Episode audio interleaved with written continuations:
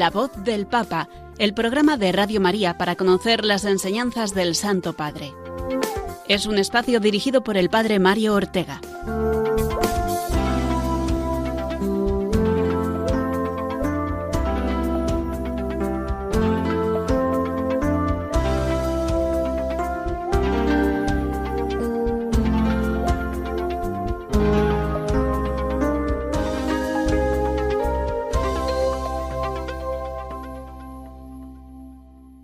Buenos días amigos de Radio María. Una semana más nos damos cita, como todos los martes, para escuchar la voz del Papa, para escuchar el mensaje que Dios nos quiere transmitir a través del Pastor Universal de toda la Iglesia, tanto en sus últimas intervenciones, las de la última semana, como también en los principales documentos que, como sabéis, siempre dedicamos al final de nuestro espacio este tiempo para conocer mejor el magisterio del Papa Francisco.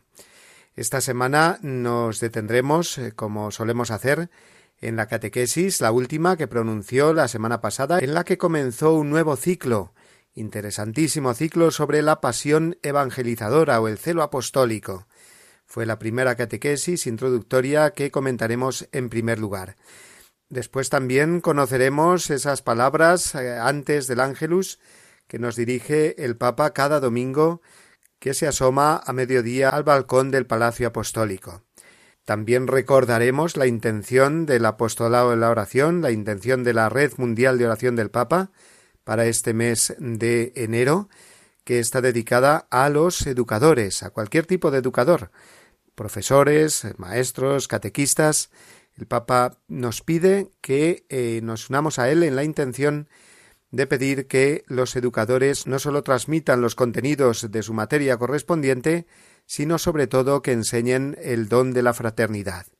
Y finalmente, como decíamos, eh, nos eh, asomaremos al magisterio escrito del Santo Padre, concretamente a la exhortación Gaudete et exultate, que comenzaremos a comentar hoy.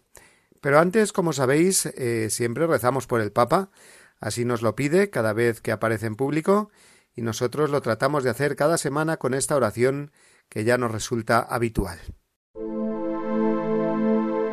Oración por el Papa Francisco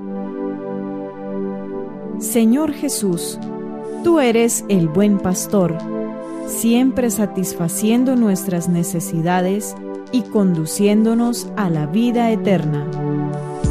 Te damos gracias por el Papa Francisco, tu vicario en la tierra, siervo de los siervos de Dios. Dale santidad y fuerza para llevar a cabo su misión y que sea para el mundo un signo de tu amor y una clara voz de verdad, de justicia y de la santidad de la vida humana que todo lo que diga y haga nos acerque más a ti, que vives y reinas por los siglos de los siglos. Amén.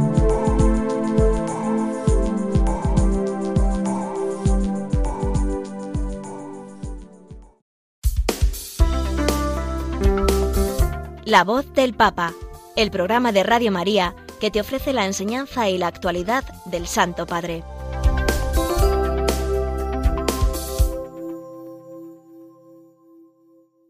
Un nuevo ciclo de catequesis eh, dio comienzo el pasado miércoles eh, durante la audiencia mm, general del Papa y este nuevo ciclo de catequesis tiene un tema muy sugerente, muy urgente y necesario para la vida cristiana, nos recuerdo el Papa.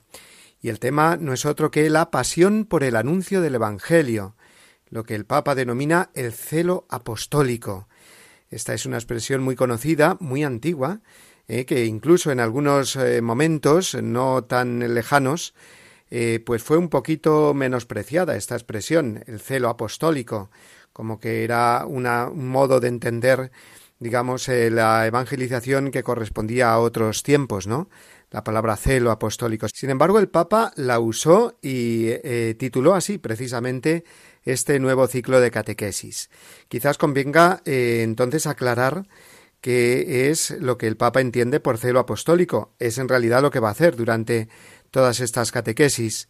Pero celo viene a ser ardor, ardor apostólico, por lo que hicieron los apóstoles, que no fue otra cosa que cumplir el mandamiento misionero del Señor.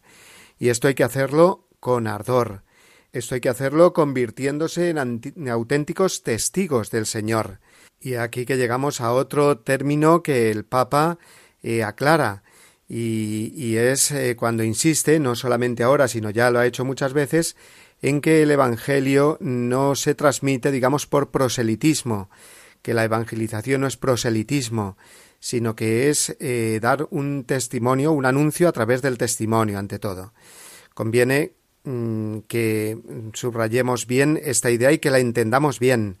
El Papa entiende proselitismo como simplemente, eh, digamos, una labor de estar preocupados porque crezca y crezca y crezca la Iglesia sin eh, preocuparse de algo previo que es el testimonio y la autenticidad cristiana de cada uno, que es lo que verdaderamente atrae y convence a los demás. Es decir, proselitismo, entiende el Papa, que sería solamente pues eh, considerar a la Iglesia como una especie de empresa que tiene que ganar muchos adeptos y por lo tanto desvincular eh, la misión evangelizadora que nos ha encargado Jesucristo de ese testimonio, de esa conversión personal que tiene que ser lo primero. De manera que eh, eh, la evangelización se produzca más por atracción, por el testimonio de vida, que por el convencimiento, digamos, teórico que podamos hacer a los demás. Por supuesto que nada quita esto a que demos nuestras razones, hagamos los planes necesarios para que esa evangelización sea más eficaz. Pero proselitismo, repito, sería, según el Papa, solamente ese preocuparse por eh, los números y digamos por los planes y por la teoría, dejando a un lado lo principal, en lo que va a insistir el Papa, que es en el testimonio cristiano. Eh, y así nos lo dice él, mm, con estas palabras. La comunidad de los discípulos de Jesús, de hecho, nace apostólica, misionera, no proselitista. Y esto desde el inicio hay que diferenciarlo. Ser misionero ser apostólico, evangelizar, no es lo, no es lo mismo que hacer proselitismo. Nada tiene que ver una cosa con la otra. Vemos, por tanto, cómo el Papa subraya estos adjetivos, iglesia misionera, iglesia apostólica y no tanto proselitista, de modo que, como nos ha dicho él, ser eh, misionero, eh, ser apostólico, evangelizar, no es lo mismo que hacer proselitismo. Y a continuación el Papa nos siguió hablando de ese celo apostólico como ese ardor eh, que tiene que invadir el alma de quien quiere cumplir la misión que Cristo le ha encargado, que nos ha encargado, ¿no? el anuncio del Evangelio. Porque corremos el riesgo, como vamos a escuchar ahora mismo al Papa de nuevo, de que ese ardor apostólico disminuya y por lo tanto eh, la evangelización pues también se vea afectada. Escuchamos como lo dijo el Papa. Pero puede suceder que el ardor apostólico, el deseo de alcanzar a los otros con el buen anuncio del Evangelio, disminuya, que sea tibio. A veces parece eclipsarse. Hay cristianos encerrados en sí mismos que no piensan en los demás. Pero cuando la vida cristiana pierde de vista el horizonte del anuncio, se enferma se cierra en sí misma, se vuelve autorreferencial, se atrofia. Sin celo apostólico, la fe se marchita. Sin embargo, la misión es el oxígeno de la vida cristiana. La tonifica y la purifica. Emprendemos entonces un camino al descubrimiento de la pasión evangelizadora, empezando por las escrituras y la enseñanza de la Iglesia para obtener de las fuentes el celo apostólico. Con estas palabras, por tanto, el Papa Francisco ha encuadrado, eh, digamos, el objetivo que pretende al eh, comenzar este ciclo de catequesis sobre el celo apostólico, el ardor misionero, reavivar, digamos, la, la, la fe, la pasión evangelizadora, empezando por las escrituras y la enseñanza de la Iglesia, que nos quede muy claro eso, porque la pasión evangelizadora no es simplemente un sentimiento que nos viene, un subidón, como decimos ahora, sino que es la misma palabra de Dios y la enseñanza de la Iglesia la que eh, renueva eh, nuestro celo apostólico, la que nos devuelve a esos orígenes eh, que todos tuvimos en el momento de nuestra conversión y de nuestro acercamiento al Señor, en lo cual primaba precisamente eso, el amor al Señor y no tanto pues los números, los planes, los proyectos, sino que nos dejemos llevar por esa sencillez de escuchar la palabra de Dios, de seguir con ilusión las enseñanzas de la Iglesia y así eh, veremos purificada, digamos, y tonificada, nos ha dicho el Papa, nuestra vida cristiana, para que se convierta verdaderamente en evangelizadora. ¿Y qué es lo que va a hacer el Papa? Pues eh, partir precisamente de la palabra de Dios. Ya sabemos que las catequesis de los miércoles eh, comienzan con la lectura de un evangelio, se hacen distintos idiomas y después el Papa mm, hace su catequesis, ¿no? Y después vienen los resúmenes en distintos idiomas. Pero siempre parte de un pasaje evangélico. Y en esta ocasión, ¿cuál fue el pasaje evangélico que dio pie a este comienzo de las catequesis sobre el celo apostólico? Pues la conversión, eh, la llamada de San Mateo. Eh, eh, todos la conocemos bien. la conversión de San Mateo que se produce siendo él un recaudador de impuestos, siendo llamado por Jesús y eh, él que se levanta de su mesa de trabajo, digamos, de la recaudación de impuestos, que sigue al Señor y que eh, abre las puertas de su casa al Señor. Y precisamente aquí, en todo este proceso de conversión de San Mateo, el Papa mm, vio, mm, digamos, los tres pasos fundamentales para entender bien la pasión evangelizadora. Esos tres pasos son la mirada de Jesús, ese es el comienzo de todo. Segundo, un movimiento, el de levantarse de la mesa de los impuestos y para, para seguir a Jesús, ese es el segundo eh, paso para la evangelización. Y tercero, eh, una meta, nos dirá el Papa, que es precisamente no a lo mejor ir a lugares lejanos, eso depende de la vocación concreta de cada uno, sino que en el caso de Mateo claramente fue ir a su propia casa y empezar ahí también eh, a dar testimonio de su vida ahora de seguimiento del Señor. Pero vamos por partes, porque el Papa comenzó por esa mirada de Jesús, una mirada que no se detiene en adjetivos, dijo, es decir, en San Mateo no eh, se detiene solamente en que era publicano, en que era pecador, sino que va a lo sustantivo.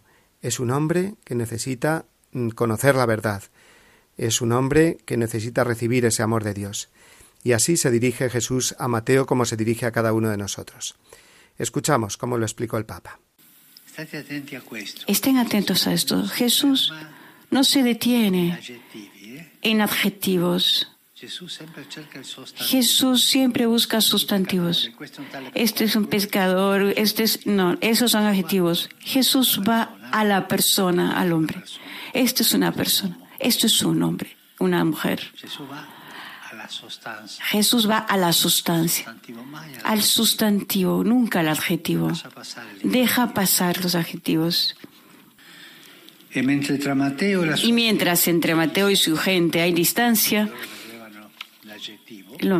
ellos miraban el adjetivo, Jesús se acerca a él, porque todo hombre es amado por Dios. También este desgraciado tiene, claro. Más bien, él ha venido por ese desgraciado. Lo dice el Evangelio.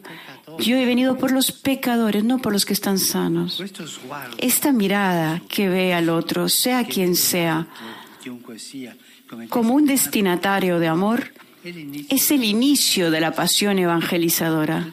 Todo parte de esa mirada que aprendemos de Jesús. Después de esta mirada de Jesús, eh, la mirada que nos dirige y que nosotros tenemos que recibir y que aceptar, y que es el comienzo de la pasión evangelizadora, lo que nos enardece, lo que nos enamora y lo que nos reenamora continuamente para anunciar a Jesús, pues eh, viene eh, nuestro paso adelante, o mejor dicho, en nuestro levantarnos, porque el Papa Francisco se fijó en ese movimiento de levantarse de eh, San Mateo, que significaba mucho.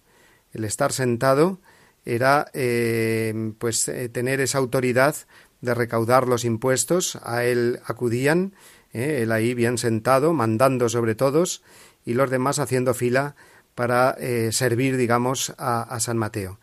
El levantarse, San Mateo, el alzarse para seguir a Jesús, quiere decir dejar ese poder sobre los demás para, siguiendo a Jesús, ponerse a servir a los demás.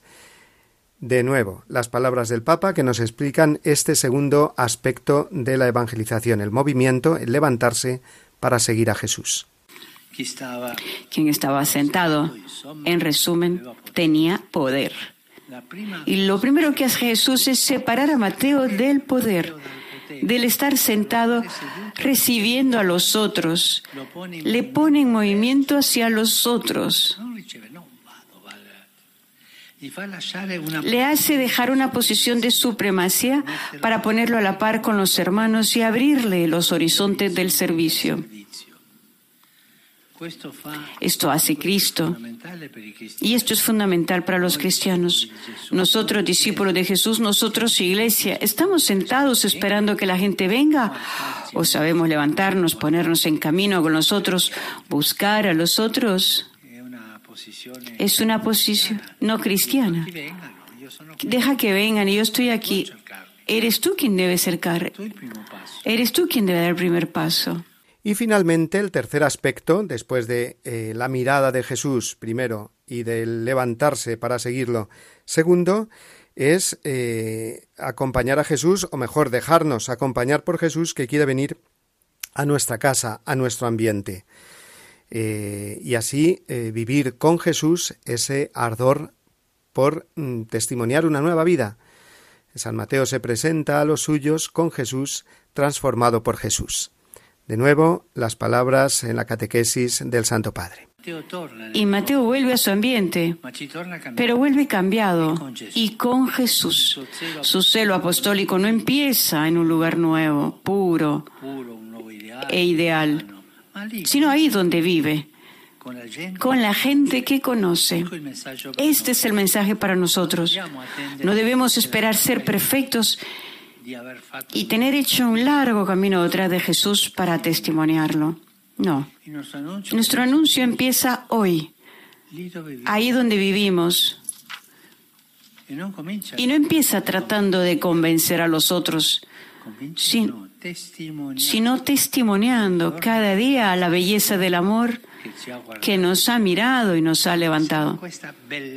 Que sea esta belleza, hay que comunicar esta belleza para convencer a la gente. Luego ahí tenemos el ciclo completo, digamos, esta introducción a lo que sería la pasión evangelizadora, resumido en esos tres puntos que nos ha descrito el Papa. Dejarnos mirar por Jesús, eso es lo primero y fundamental. Segundo, levantarnos de nuestras comodidades, de nuestro, digamos, asiento de poder, donde esperamos que vengan los demás a servirnos, para, siguiendo a Jesús, nosotros ser los que sirvamos a los demás. Y tercero, llevarlo a la práctica, a la, eh, al ambiente concreto donde Dios nos envía, que seguramente es en la mayoría de nosotros, como San Mateo, nuestra propia casa, nuestro propio ambiente, sin buscar por ahí otros, eh, digamos, lugares eh, raros, a no ser que el Señor pues nos llame por ahí, por esa vocación especial, por supuesto. Pero en todo caso, eh, dejarnos conducir por la belleza del testimonio. Eso es lo que esperan de nosotros todos. No ese proselitismo de hacer números, hacer cuentas, dejando de un lado pues el testimonio de vida cristiana. Y el Papa terminó su catequesis, es muy bonito este ejemplo que puso, hablando de unas eh, religiosas eh, que le dieron un muy buen ejemplo siendo el arzobispo de Buenos Aires. Dice que llegaron unas religiosas eh, coreanas allí a su diócesis, que se pusieron a servir, digamos, a evangelizar en un hospital, pero que estas pobrecitas pues no tenían ni idea de español y que no sabían todavía hablar, no habían aprendido el idioma. Dice él que los eh, enfermos descubrieron en ellas, en su ternura, en su sonrisa, eh, sin, aunque no pudieran de momento, hasta que aprendieran el idioma, eh, escuchar, digamos, lo que les venían ellas a decir, solamente con su testimonio de vida, quedaron transformados, quedaron sobrecogidos, muchos de ellos después pidieron la confesión y se acercaron al Señor, ¿no? Entonces el Papa puso este ejemplo para ver, para hacernos ver cómo el testimonio es lo fundamental para vivir y revivir eh, esa pasión evangelizadora. Pues bien, vamos a escuchar eh, el resumen que el mismo Papa nos hizo en español al final de su catequesis.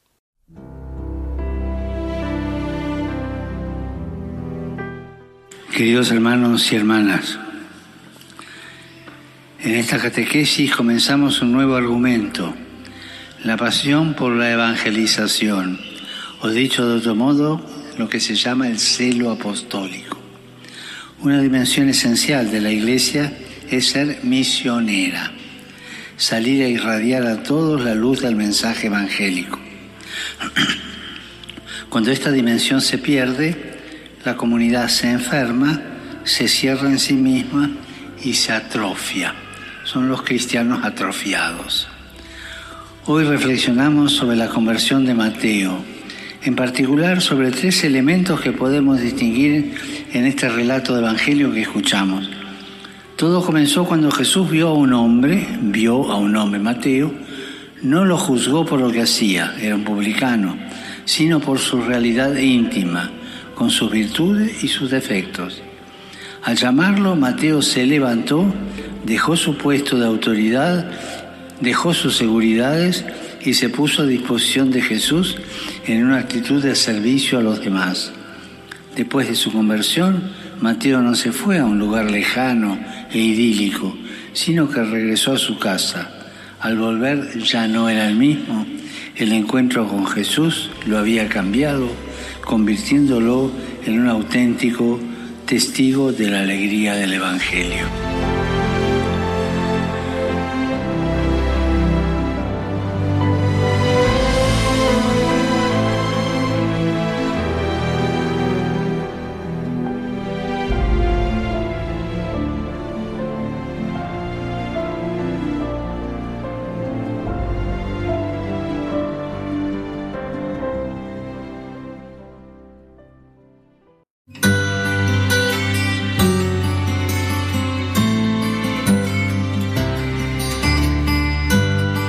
Jesús eligió en primer lugar a Simón llamado Pedro.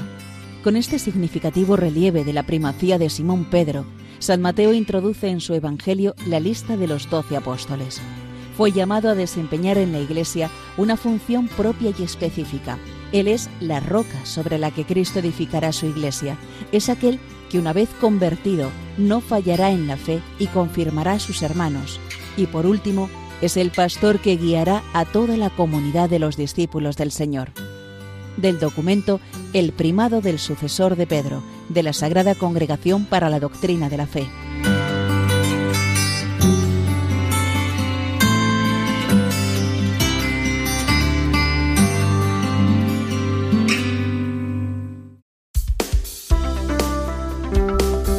La voz del Papa, el programa de Radio María que te ofrece la enseñanza y la actualidad del Santo Padre.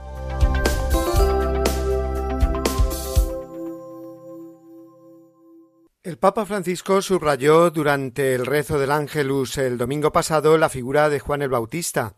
Recordemos que era protagonista en el Evangelio que nos señalaba cómo eh, apuntó a Jesús como el Cordero de Dios que quita el pecado del mundo en el momento del bautismo a orillas del río Jordán.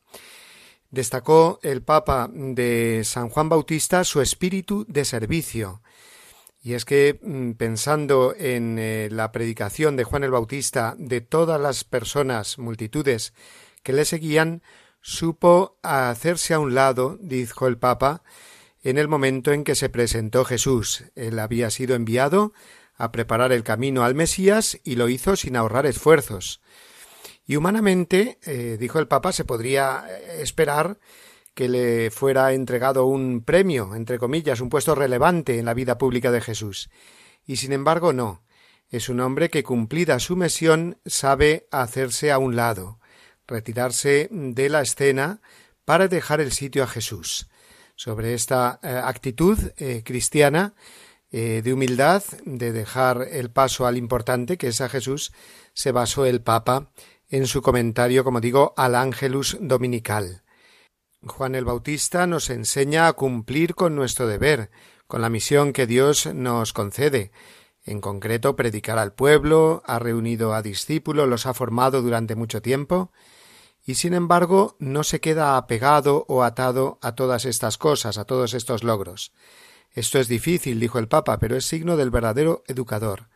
No atar a las personas a uno mismo, sino eh, llevarlas al conocimiento de la verdad y en concreto a hasta Jesús. Con este espíritu de servicio, con su capacidad de hacer sitio a Jesús, Juan el Bautista nos enseña una cosa importante, dijo el Papa, la libertad respecto a los apegos. Los apegos ya sabemos que son esos deseos del corazón humano de conservar lo que uno tiene al margen de lo que Dios le pida, intentando mirar más sus propios intereses o comodidades o beneficios. Y el camino del Evangelio es justo el contrario. Es un servicio que implica la gratuidad, el cuidar de los demás sin ventajas para uno mismo, sin segundos fines, dijo el Papa, sin esperar algo a cambio. Esto es importante para la vida de cualquier cristiano, pero, dijo el Papa, pensemos en lo importante que es esto para un sacerdote, que está llamado a predicar y celebrar no por afán de protagonismo o por interés, sino para acompañar a los demás hacia Jesús. Pensemos también en lo importante que es para los padres, que crían a sus hijos con muchos sacrificios y luego deben dejarlos libres de emprender su propio camino en el trabajo, en el matrimonio, en la vida. Luego el ejemplo de Juan el Bautista vale para todos y así lo quiso subrayar el Papa. También lo mismo eh, para otros ámbitos como el de la amistad, la vida comunitaria.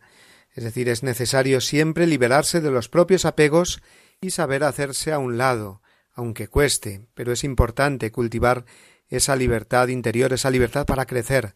Es el paso decisivo para crecer en el espíritu de servicio sin pretender nada a cambio, concluyó el Papa. Bueno, concluyó en realidad con las preguntas que ya sabemos que siempre suele hacer a modo de examen de conciencia, sobre todo en estas intervenciones del Ángelus de los domingos. Y con respecto a este tema que venimos eh, diciendo, eh, del ejemplo de San Juan el Bautista y de hacerse a un lado para que brille Jesús, dice probemos a preguntarnos nosotros si somos capaces de hacer sitio a los demás, de escucharlos, de dejarlos libres, de no atarlos a nosotros, pretendiendo gratitud, atraemos a los demás hacia Jesús o hacia nosotros mismos. Y más aún, siguiendo el ejemplo de Juan, ¿sabemos alegrarnos de que las personas emprendan su propio camino y sigan su llamada, incluso si eso implica un poco de desapego respecto a nosotros? ¿Nos alegramos de sus logros con sinceridad y sin envidia? Esto es dejar crecer a los demás. Por lo tanto, un comentario muy jugoso, el del Papa, eh, mm, sacando, digamos, toda la enseñanza que lleva consigo el ejemplo de Juan el Bautista en el momento del bautismo de Jesús. Pues vamos a escuchar ahora una canción, ya está sonando, y que nos hace vivir mejor este espíritu de servicio que el Papa nos ha propuesto a través de la figura de Juan el Bautista puedes esconder, puedes callar ante tal necesidad. Enciende una luz en la oscuridad.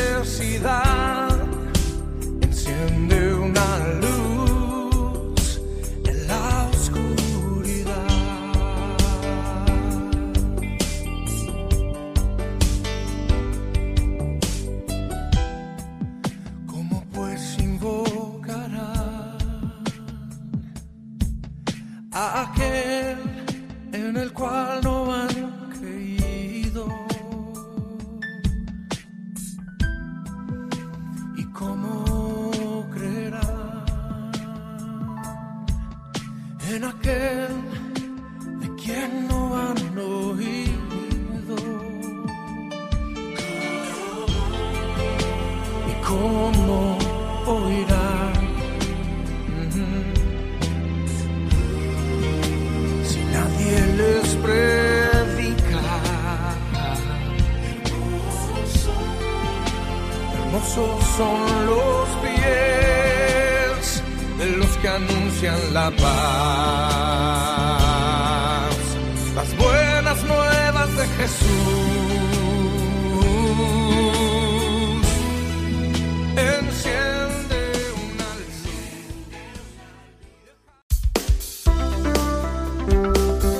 La voz del Papa, el programa de Radio María que te ofrece la enseñanza y la actualidad del Santo Padre.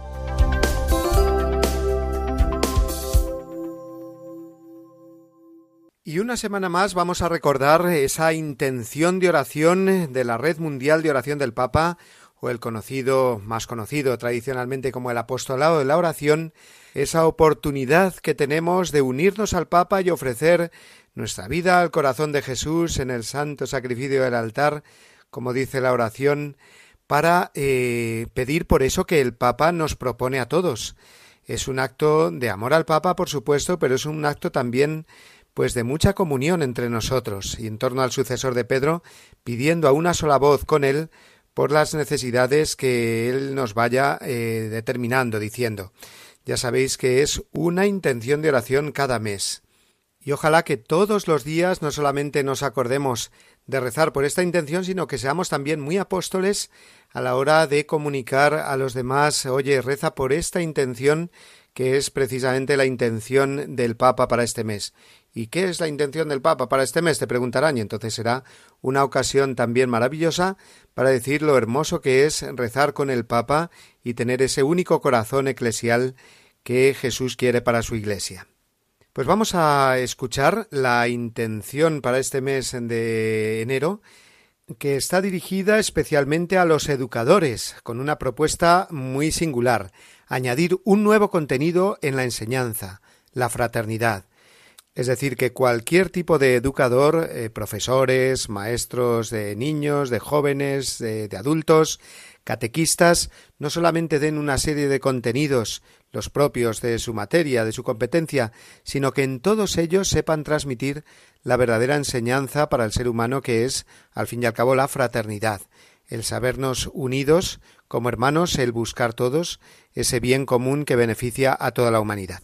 Pero escuchemos esta intención eh, mucho mejor explicada de labios del mismo Santo Padre, que tenemos la suerte que este vídeo del Papa lo hace en español, su lengua natal. Lo escuchamos. Quiero proponer a los educadores que añadan un nuevo contenido a la enseñanza, la fraternidad.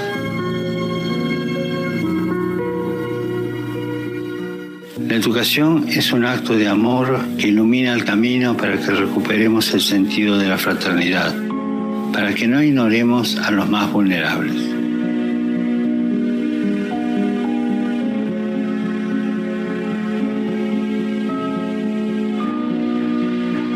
El educador es un testigo que no entrega sus conocimientos mentales, sino sus convicciones, su compromiso con la vida.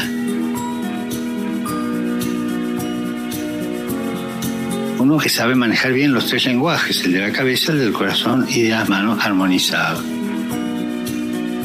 Y de ahí la alegría de comunicar. Y ellos serán escuchados mucho más atentamente y serán creadores de comunidad. ¿Por qué? Porque están sembrando este testimonio. Oremos para que los educadores sean testigos creíbles, enseñando la fraternidad en lugar de la confrontación ayudando especialmente a los jóvenes más vulnerables.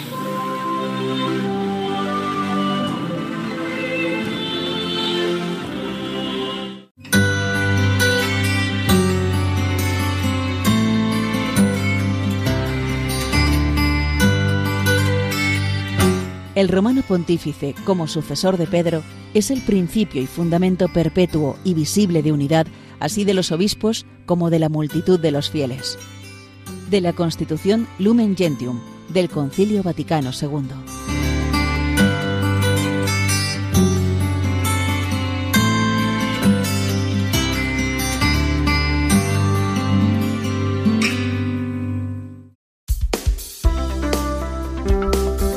La voz del Papa, el programa de Radio María que te ofrece la enseñanza y la actualidad del Santo Padre.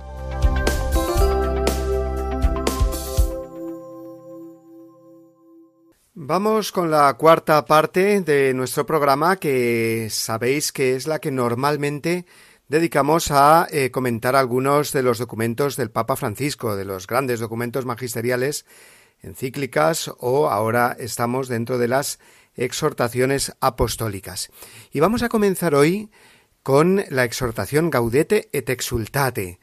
Eh, hemos terminado la exhortación primera, la Evangelii Gaudium, la alegría del Evangelio, y continuamos hablando de la alegría puesto que esta es una de las claves eh, que nos quiere transmitir el pontificado del Papa Francisco, la alegría de la vida cristiana, con esta exhortación que con este título, Gaudete et exultate, eh, significa eh, alegraos y regocijaos, nos habla de la santidad, presentándonos como ese camino de alegría, de gozo, porque es el camino que Dios espera de cada uno de nosotros.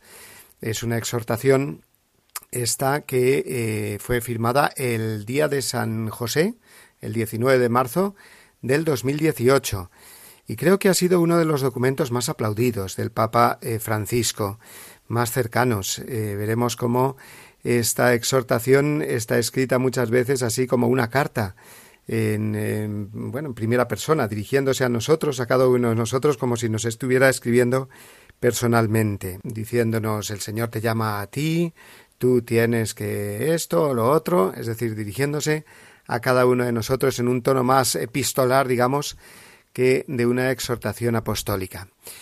Alegraos y regocijaos. Este es el título que, como sabemos, son las palabras de Jesús en el capítulo 5 de San Mateo, eh, concretamente el versículo 12, al terminar las bienaventuranzas y decir esa última que se refiere a los perseguidos por causa de la justicia, es decir, por causa del seguimiento de Jesús, eh, el Señor no quiere que nos quedemos en la tristeza cuando nos habla de esa persecución por causa del Evangelio, sino todo lo contrario.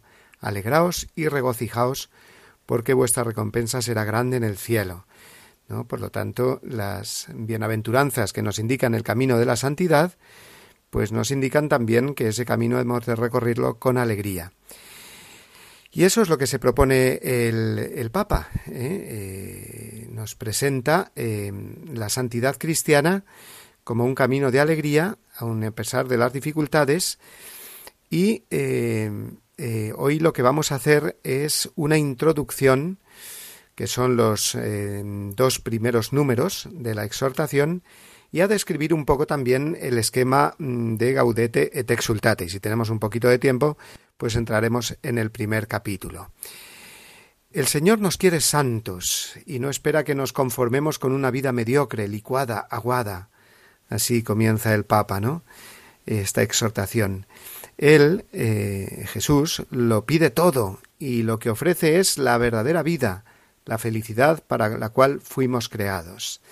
Fijaos que enlaza muy bien, muy bien también aquí con ese mensaje muchas veces repetido por Benedicto XVI, cuando decía que eh, Dios es amigo, Dios te da todo, no te quita nada de lo bueno que pueda haber en ti, sino que lo potencia, nos exhorta a quitar lo malo, el pecado, pero Dios no nos quita nada bueno.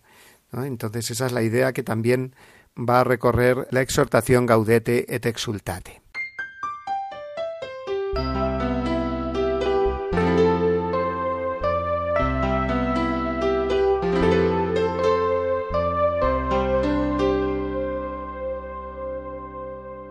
El objetivo del Papa, como él aclara, no es eh, nada pretencioso en cuanto a hacer un tratado sobre la santidad cristiana, sino que es mucho más sencillo, pero muy claro, hacer resonar una vez más la llamada a la santidad, procurando encarnar esta llamada en el contexto actual. Mm, ya sabemos que se trata de un cambio de época el que estamos viviendo, más que una época de cambios, ¿no? Un cambio de época. Escuchaba el otro día a un experto decir que eh, el mundo ha cambiado más en los últimos 20 años que en los 100 anteriores. Y fíjate que los 100 anteriores también ha cambiado mucho con respecto a los eh, siglos eh, precedentes. Pero estos últimos 10 años realmente han sido vertiginosos, ¿no? Y entonces la santidad eh, nos puede costar entenderla un poco en nuestro mundo actual. Podemos encontrar dificultades a la hora de integrar los ritmos eh, de vida actuales, las nuevas formas de relacionarse las personas, de comunicarse, etcétera, de entenderse, digamos, unas generaciones con otras, los padres con los hijos, con los abuelos. Con lo que la santidad tal y como la hemos entendido siempre, eh, con el ejemplo mm, de los santos, pues nos puede resultar, como digo, un poco eh, complicado, difícil de, entender.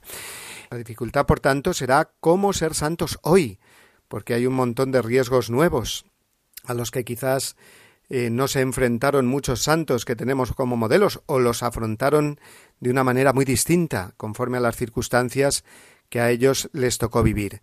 Pero tampoco podemos hacer, eh, como dice el Papa ahí, quejarnos o lamentarnos por ello, sino que además de riesgos nuevos, eh, nuestra época nos da también oportunidades nuevas, ¿no? Pues de eso se trata, de leer o releer la santidad en base a estas eh, nuevas circunstancias. Qué duda cabe que cada época, como cada persona, es única e irrepetible y lo que es igual para todos, por supuesto, es la llamada del Señor, que siempre es la misma y bien clara. Dios nos ha elegido para que seamos santos e irreprochables ante Él por el amor, nos recuerda eh, San Pablo al principio de la carta a los Efesios. El Papa Francisco divide esta exhortación en cinco capítulos, que son los siguientes. El primero, la llamada a la santidad, es decir, describir esa llamada personal que Dios sigue dirigiendo a cada uno de nosotros, como la dirigió a los apóstoles y a todos cuantos encontraba, según nos enseñan los evangelios. En el segundo capítulo, el Papa eh, entra a analizar dos sutiles enemigos de la santidad, que son dos constantes en toda la historia, pero que ahora en nuestros días eh, se ven como muy claros. Mm, y a la vez también como muy difusos, porque se pueden confundir fácilmente con lo que eh, debe ser el camino de la verdadera santidad. Y ojo porque son dos caminos equivocados, contrarios al ideal del Evangelio. Estos dos enemigos sutiles de la santidad serán el gnosticismo y el pelagianismo, en sus versiones más modernas ambas. Lo iremos viendo en los próximos programas. El tercer capítulo es de Gaudete et Exultate, se titula A la luz del Maestro, y como podemos fácilmente imaginar, hace referencia a Jesucristo como fuente y modelo de toda santidad. Será un precioso recorrido por cada una de las bienaventuranzas. Cuarto capítulo. Algunas notas de la santidad actual, que serán los aspectos que el Papa nos señala como más urgentes a la hora de ponernos en camino en nuestro proyecto de vida hacia Dios y hacia el prójimo. Y finalmente, eh, el último capítulo, el Santo Padre entrará en los aspectos más ascéticos, digámoslo así, de la santidad, o sea, el combate que hemos de librar, porque la santidad es una conquista a alcanzar. También mm, la vigilancia, que tanto repite Jesús como condición para no caer en la tentación, y eh, también el discernimiento, eh, que es cultivar esa capacidad y responsabilidad que tenemos de ir eligiendo siempre el bien y rechazando el mal, sin engañarnos ni contemporizar con el mundo, el demonio o la carne, que son los tres enemigos del alma, ¿verdad? Luego, este es el esquema de mm, Gaudete et Exultate. Y vamos a entrar ya en el primer capítulo, aunque solo sea eh, para dejarlo bien enfilado, y tratarlo más en detalle en el próximo programa. El Papa comienza describiendo, como hemos dicho, la llamada de Dios a la santidad. Y comienza, para ello, lógicamente, hablándonos de los santos. De dos clases de santos, eso sí, que él distingue eh, muy agudamente. Los santos que ya han llegado a la meta, eh, los que están en el cielo, los santos canonizados, la Iglesia triunfante, y junto a ellos, ojo, los que el Papa denomina como santos de la puerta de al lado, o santos de clase media, que no es que vivan una santidad menor, ojo, no es que sean de segunda o de tercera división, la santidad desde la más escondida a la más reconocida es siempre de primerísima división. Pero es verdad que en la época actual es muy importante subrayar y así lo hace Francisco, la santidad que hay en tantos miembros de la Iglesia, por lo tanto, en nuestra Iglesia militante, los santos eh, con los que convivimos, ¿no? Aunque no se trate de canonizar a nadie en esta vida, pero sí que estar muy atentos a, eh, a esos ejemplos de santidad de la puerta de al lado, como dice el Papa, de los que están caminando codo a codo con nosotros y que muchas veces no los reconocemos. En cuanto a los primeros, es decir, a los santos del cielo, eh, ya canonizados, pues los grandes personajes bíblicos, desde Abraham, eh, los profetas, los apóstoles, los mártires y tantos otros, no hemos de quedarnos con la sensación de que por ello estén más lejanos, ni mucho menos, dice el Papa, nos habla de la cercanía de los santos del cielo.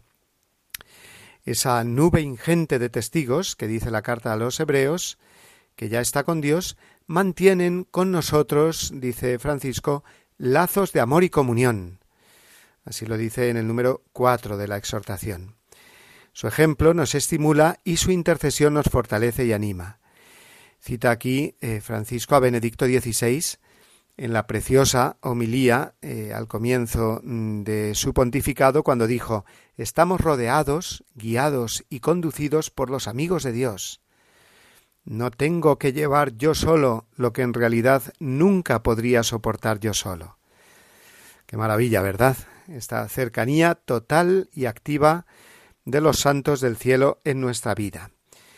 Pero es que además puede ser, así lo esperamos, con eh, inmensa confianza, que entre esos santos del cielo ya se encuentren pues nuestros abuelos o nuestros padres, si ya no están en este mundo, eh, con lo cual, eh, más cercanía aún, si cabe, entre el cielo y la tierra, ¿verdad? Y después, a partir del capítulo, perdón, del número 6, el Papa nos habla, como hemos dicho, de los santos de la puerta de al lado. Así lo, lo, lo denomina él, ¿no? El Espíritu Santo derrama santidad por todas partes, en el santo pueblo fiel de Dios. Y dice así Francisco, me gusta ver la santidad en el pueblo de Dios paciente, a los padres que crían con tanto amor a sus hijos, en esos hombres y mujeres que trabajan para llevar el pan a su casa, en los enfermos, en las religiosas ancianas que siguen sonriendo. Veo la santidad de la Iglesia militante. Por lo tanto, esta es una de las eh, mm, claves de interpretación de esta exhortación eh, Gaudete et exultate, ¿no? Fijarnos en la santidad de las personas que tenemos muy cerca de nosotros, caminando junto con nosotros.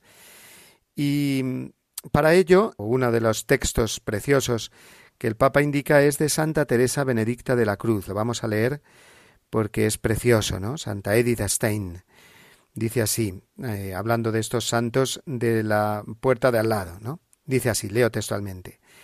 En la noche más oscura surgen los más grandes profetas y los santos.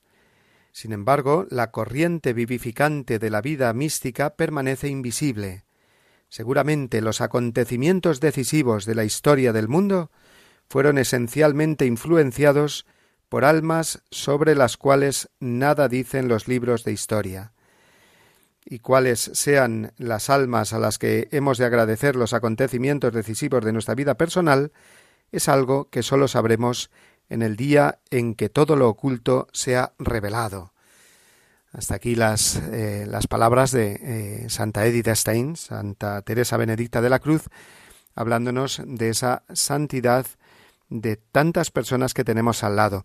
Y es que pensemos que los grandes santos, los grandes santos que, que, ahora veneramos como, como grandísimos eh, gigantes en la vida de la Iglesia, mientras vivían, eh, pues también muchas personas a lo mejor no los reconocerían como tales, ¿no? Entonces eh, entendemos que la santidad es algo mucho más cercano a nosotros de lo que nos parece, ¿no? Y que los eh, santos los podemos tener y los tenemos de hecho muy muy cerca también viviendo entre nosotros. La santidad, y concluyo ya con esta frase para no alargarnos más, la santidad es el rostro más bello de la Iglesia, y el Papa recuerda que aún fuera de la Iglesia católica, en ámbitos muy diferentes, también ha habido grandes testigos de la fe, incluso mártires, ¿eh? tantos que aunque no pertenecieran a la Iglesia católica, pues han dado testimonio de Cristo, ¿no? Así que mm, vamos a, dejarlo ahí, eh, si os parece, mm, para entrar eh, más de lleno en lo que sigue hablando el capítulo primero a partir de la semana que viene, del programa que viene. Lo dejamos aquí con la exhortación, en el número 9 de la exhortación Alegraos y regocijaos del Papa Francisco.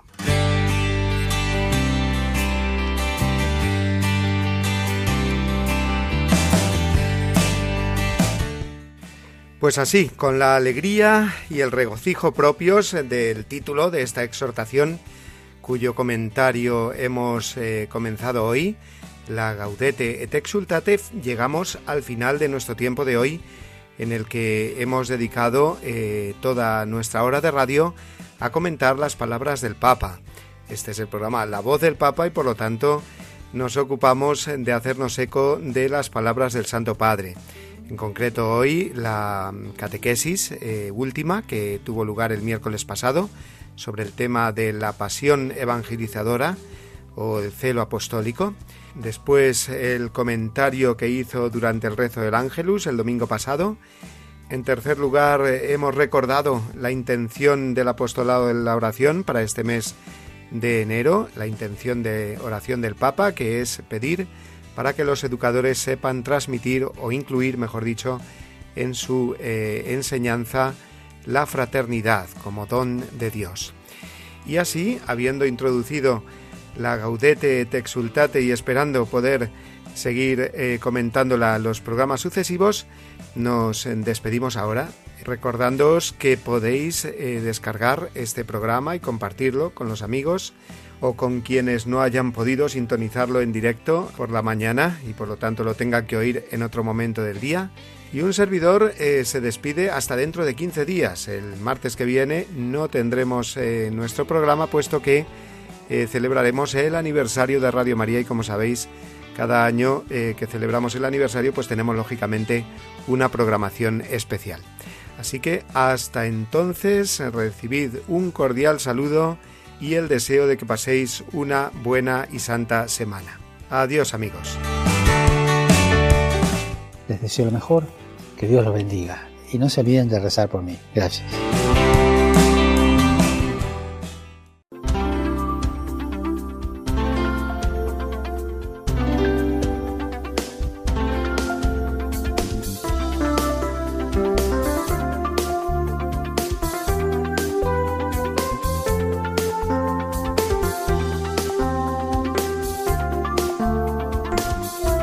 Han escuchado La Voz del Papa, el programa de Radio María para conocer las enseñanzas del Santo Padre. Es un espacio dirigido por el Padre Mario Ortega.